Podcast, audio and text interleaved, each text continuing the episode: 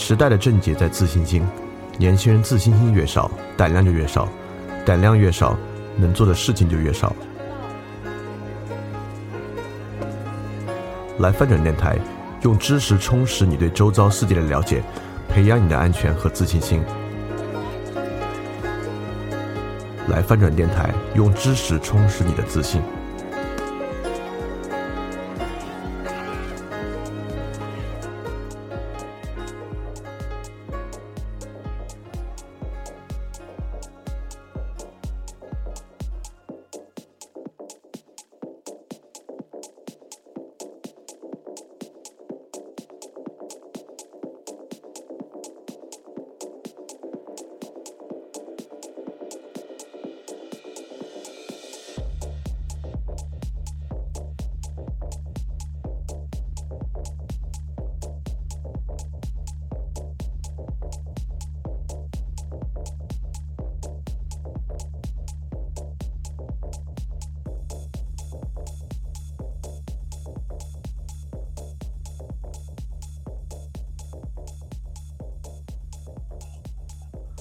欢迎大家参与新一期的牛津通识读本分享活动。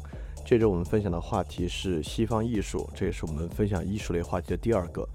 我们之前分享了卡夫卡，所以今天来分享一个更广一点的话题。那牛津通识读本的系列，这个系列里有一些翻译挺奇怪的。这本书叫做《Art Theory》，就是艺术理论了。呃，然后有第一版翻译叫《西方艺术》，第二版翻译叫《西方艺术新论》。我我不知道他们是不是觉得。这么一本小书叫《艺术理论》，有点怪啊。之前也有一本，就那个古典哲学，就《Ancient Philosophy》，然后第一版翻古典哲学，第二版翻古典哲学的趣味，非要加的趣味。其实那本书好像也没有太多古典哲学的趣味的问题，所以这是关于这个系列中文版的翻译，我觉得有有一点蛮奇怪的地方。不过这个没关系啊，我们每次分享的也不完，没有完全按照书上走，但书上确实这本书呢提出了挺多挺不错的话题。那么今天我们分享的其实就是一个核心，到底什么才叫艺术？什么是艺术这个问题？我们分三部分讲这个问题。第一部分呢，我们提出这个问题，首先帮大家剖析一下，帮大家分析一下我们平时关于何为艺术的争论大概是什么样的。这争论有几种。比较主要的方式，或者有几种主要的想法在里边。第二方面呢，是关于美的争论，因为艺术跟美总是相关的，所以什么是美或什么是艺术，就美学等等理论，我们做一个基本的梳理，就是大致比较基础的美学或艺术理论。第三个呢，就是艺术争论在当代，因为我们知道现代性这个问题嘛，也是我们做这个牛津通识呃读本的分享一直以来很核心的一个话题。所以说，这个话题跟现代社会遭遇有什么新的情况，或者有什么新的面向？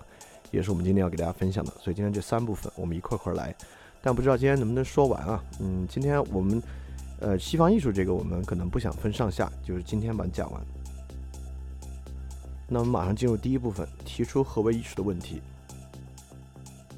那首先是要问我们为什么要问何为艺术的问题？就艺术到底有什么重要的？那科学当然很重要了。呃，我们比如说科学，我们知道核能呢就能出原子弹。那当然，原子弹对我们生活有很大的影响，不管是核电站，还是原子弹带来的世界末日的威胁本身，对生活都有很大的影响。当然，科学也也以很多其他细节影响着我们啊，比如说我们乘坐的交通工具，比如说手机，呃，我们平时坐的飞机等等，都是因为科学的发展所带来的。所以，科学有什么力量？我们该如何理解与分析科学？当然是一个非常重要的话题。但相反，如果跟科学对比呢？艺术可以说对现代社会呢就没什么用。就比如下面这一个这个图上的这个雕塑啊，著名的拉奥孔。那你说拉奥孔现在对社会有什么用呢？当然，话你可以讲啊，你给每个人讲，那艺术对你有什么用呢？每个人大大概都会说有用，自己呢也愿意接触艺术，自己愿意看艺术，也觉得啊，艺术对生活比科学有更本质的作用。这种话都说得出口，呃，基本上所有人也都会说啊，艺术震撼心灵啊，触及心灵啊，科学是公用性的啊，这种话都会讲。但是这个艺术触及心灵到底触及什么了，对吧？这种话可能我觉得也就挺难回答的。当然，也正是因为这样的原因啊，嗯，其实艺术展呢也是周末的一个时髦，有多少人真正的在深入艺术呢？可能也比较少。所以说，呃，所以今天我们来讲这个，我们就必须，呃，也不能讲必须吧，我们可以在这个前提之下来进行分享。就是在今天呢，艺术已经很示威了，恰恰艺术示威的一个重要原因，就是艺术观念在现代社会的一个变化。所以说，这个也是我们以后要着重去分析的。就为什么我们不怎么去谈艺术，甚至也不怎么去真正关注艺术这样的问题。那我们大概来分辨一下，就对艺术这个东西呢，每个人可能都有一个感受。什么是艺术？你在生活中分辨过？你认为这个是艺术，那个不是艺术，这个挺艺术的，那个就缺乏艺术。但实际说起来，可能有几种什么样的方式呢？大概有以下这几种。第一种呢是艺术与艺术家的关系，因为我们在讲那个文艺复兴时期的意大利艺术那期讲过，从文艺复兴开始，大概产生了专业的艺术家阶层。那么毫无疑问。艺术呢，就是艺术家的作品。那么艺术家做的东西呢，就应当被称为艺术。但实际做的时候呢，却又不完全是这样。就比如说前两年因为大放厥词啊，抵制功夫熊猫，在网上火了的这个熊猫人赵半迪。那赵半迪以前呢是画传统油画的，也是这个拍卖的油画作品啊，单幅价格超过千万的人。他以前呢很著名的就右边这幅油画作品《蝴蝶》，我们。呃，首先不评价这幅作品好不好啊，但至少我们看起来呢，这是应该是艺术品，无疑了，是那种当代油画作品。但到后期呢，就做这个整个熊猫的这个系列啊，熊猫人啊，熊猫的时装秀啊等等的。那这部分是不是艺术呢？大家就要打个问号了。很多人觉得就觉得这个人疯疯癫癫的，或者这个人就是蹭这个功夫熊猫的热点在炒作呢。可以说这样的行为呢，可能很多人就觉得并不是艺术。所以说，艺术家的作品就是艺术，其实呢。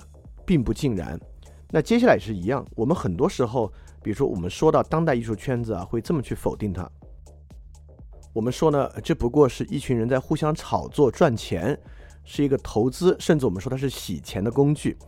但呃，我我们这么说呢，当当然意思是说呢，它可能不是艺术，它变成了一个呃经济的游戏，一个资本主义的 game。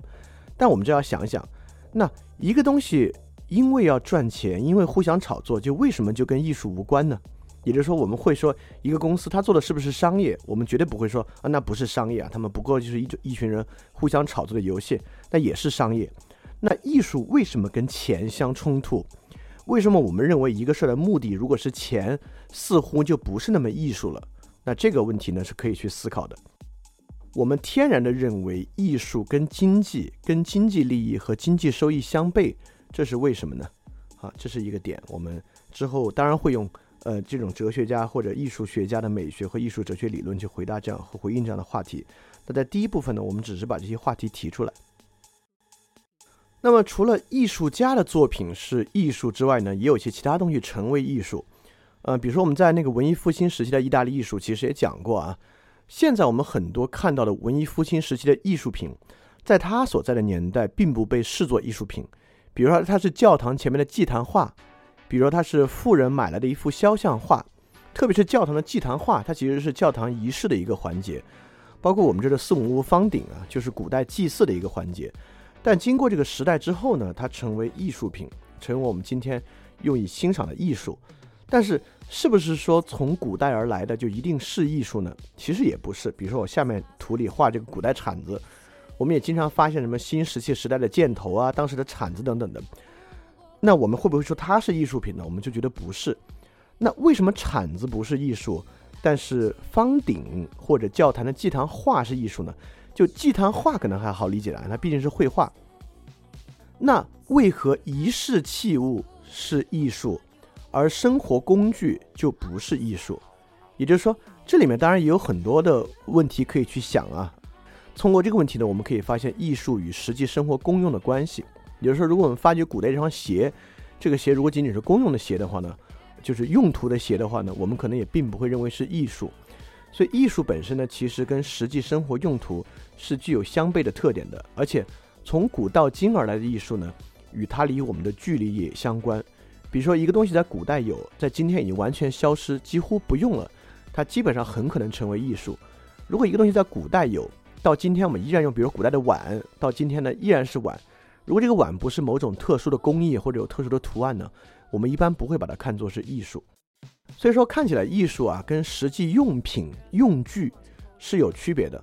我们在讲海德格尔的时候呢，其实也大概讲过一点点艺术跟用具的区别。也就是说，在海德格尔的观念里面呢，艺术跟用具有这样的区别。首先呢，它的相同点是它们都是人造物，但是用具作为人造物呢，必须以人的使用为前提，也就是用具的存在必须在人的使用之中。而艺术品一旦被生产出来之后，艺术品的存在呢是可以独立自主的存在的，它不依赖于人的观赏，也不依赖于人的使用。就海德格尔大概有这样的看法啊，所以说从这个角度，我们也能看出我们对于什么是艺术、什么不是艺术的一个分辨。那可能还有什么样的角度呢？第三个角度其实就是艺术跟美的关系，是不是大致我们会觉得美的东西呢才是艺术？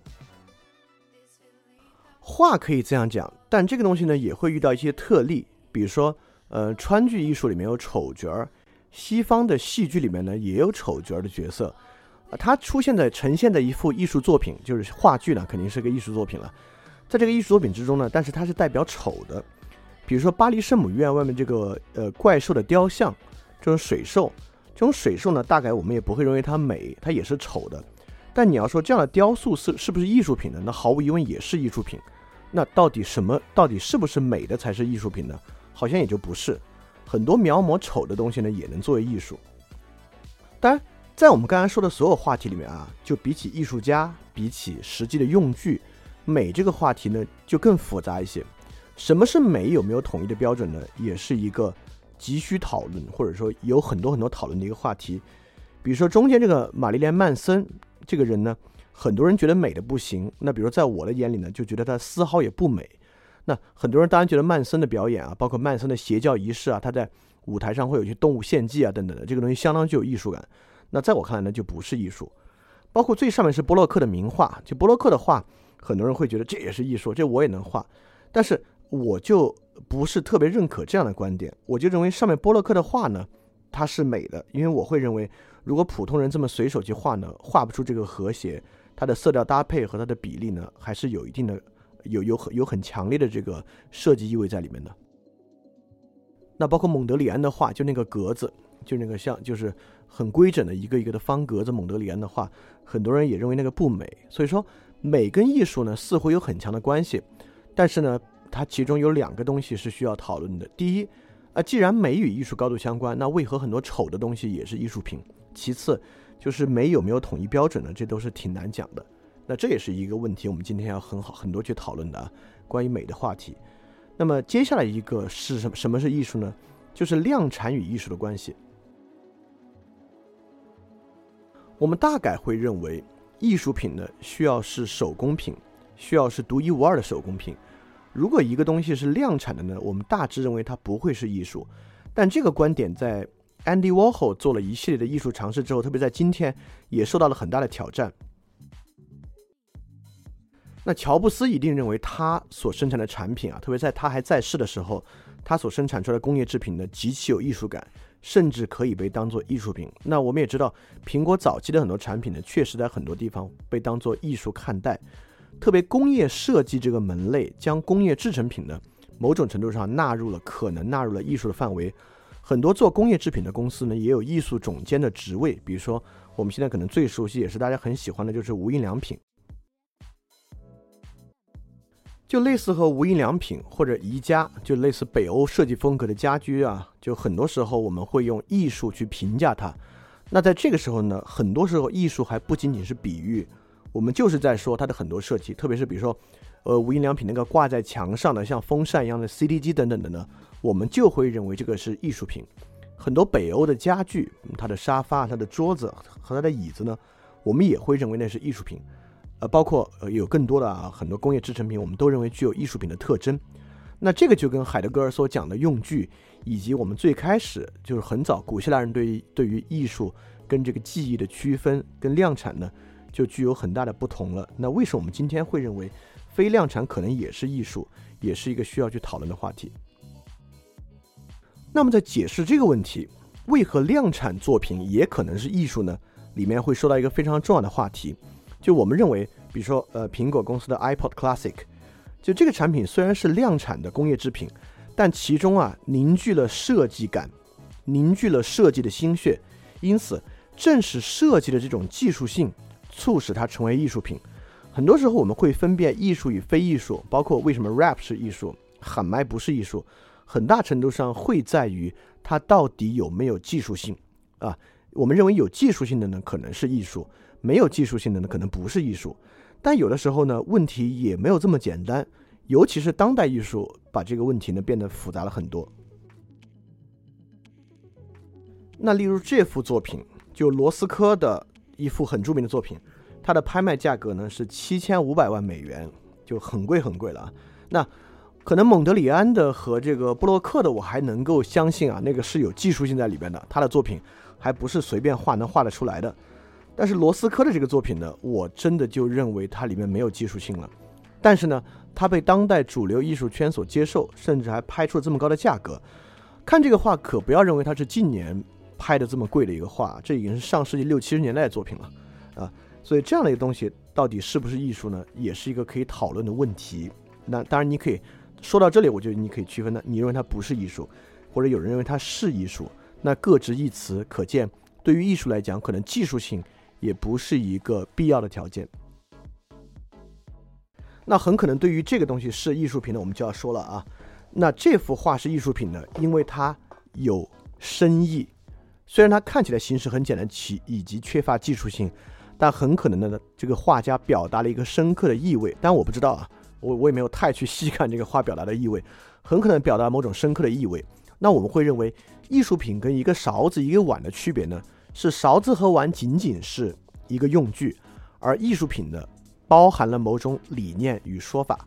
比如说无印良品的一个 CD 机和普通 CD 机的区别呢，就是普通 CD 机就是 CD 机，无印良品的 CD 机呢，包含了某种极简主义啊、极简风格的理念在其中，因此很可能有理念就是艺术品，或者说包含某种阐释的空间就是艺术品。但这样的观点听起来也有道理。我们当然你们肯定也熟悉了，我们刚才都是讲一个说法，在讲它的反例。这个反例就是很多时候我们对于艺术品的阐释，在很多人看来是非常虚无的，是非常可笑的，甚至。但我们也知道桑塔格有著名的叫反对阐释，就是说艺术品的再阐释啊，其实是一个很很假的、不真的东西。比如之前一个著名的例子啊，就是也是发生在中国，有一个人呢把他的眼镜。放在了博物馆的地板上，就有很多人开始围着这个眼镜拍照，以为它是一件展品。那这个例子本身，它的讽刺的就是讽刺艺术里面阐释空间的可笑。就很多人看到其形式啊，就认为它是一个作品，它具有某种意蕴与展示空间，就开始欣赏它。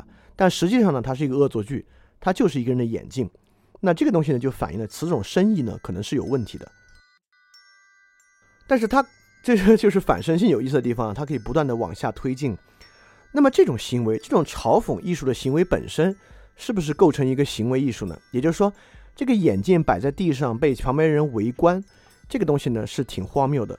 但是旁人围观一个无意的眼镜，这个本身是否具备了某种深意与阐释的空间，我们立马就会认为啊，这个东西抛到网上被大家看到呢，可能就是一个行为艺术的作品，对吧？它立马又具备了某种艺术性。那么，所以是不是具有深意呢，也是一个问题。当然了，比如说一个眼镜在这个博物馆里面可能不是艺术品，但博物馆墙上的画、博物馆里面雕塑，也就是艺术品。所以说，这有一种观点，我们会认为啊，那艺术品呢是被某种特定的观念生产出来的。也就是说，当无印良品在生产那个 CD 机的时候呢，它就是把它当做艺术品在生产，它已经进入了某种文艺产品的范围。也也也就是说。当一个人以艺术家心态在制作的时候呢，它就是艺术品。但这个可能有有点回到最开始啊，是不是艺术家的作品就是艺术品？这里面涉及我们对艺术家的分辨与甄别的问题。我们就会发现自己证明或自己声明自己是艺术家，这个并不充分。那例如 MC 天佑就认为啊，喊麦呢是网络艺术。MC 天佑当然自己认为自己是艺术家了，在进行艺术创作。那我相信，其实今天听的人呢，大多数都不会认可他的说法，认可他是艺术家，以及认可他是艺术作品。那还是我们之前说的，喊麦不是，但 Eminem 呢又得过格莱美奖等等样的，那毫无疑问是个艺术家了。他的很多作品呢，毫无疑问是艺术品。那中间的分界线在哪里？那我还我还要问一个好玩点的问题啊。OK，MC 天佑来喊麦呢，不是艺术品，也不是艺术家。那如果艾薇薇。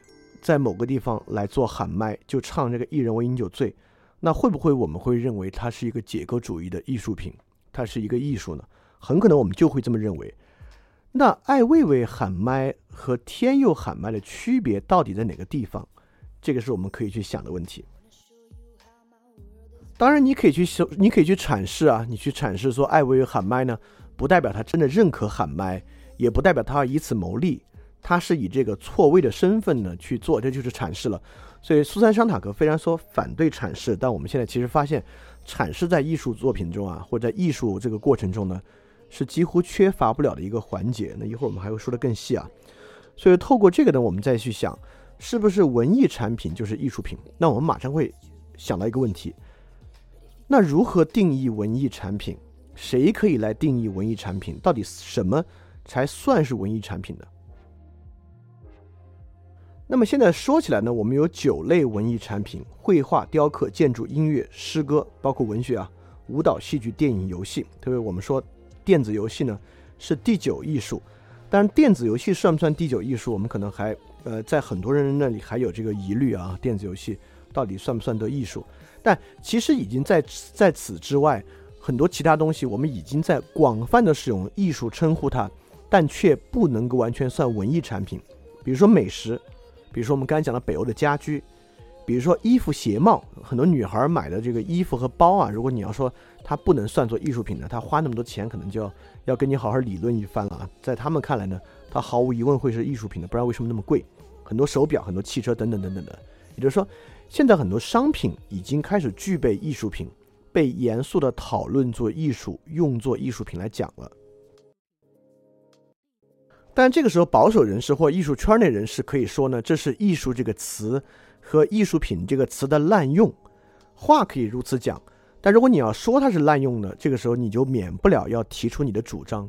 那怎么用不算滥用？那难道是这是一个 game？我们大家认可的，嗯，我们认可你做艺术家，认可你是艺术品就不算滥用，反而是我们不认可的就是滥用吗？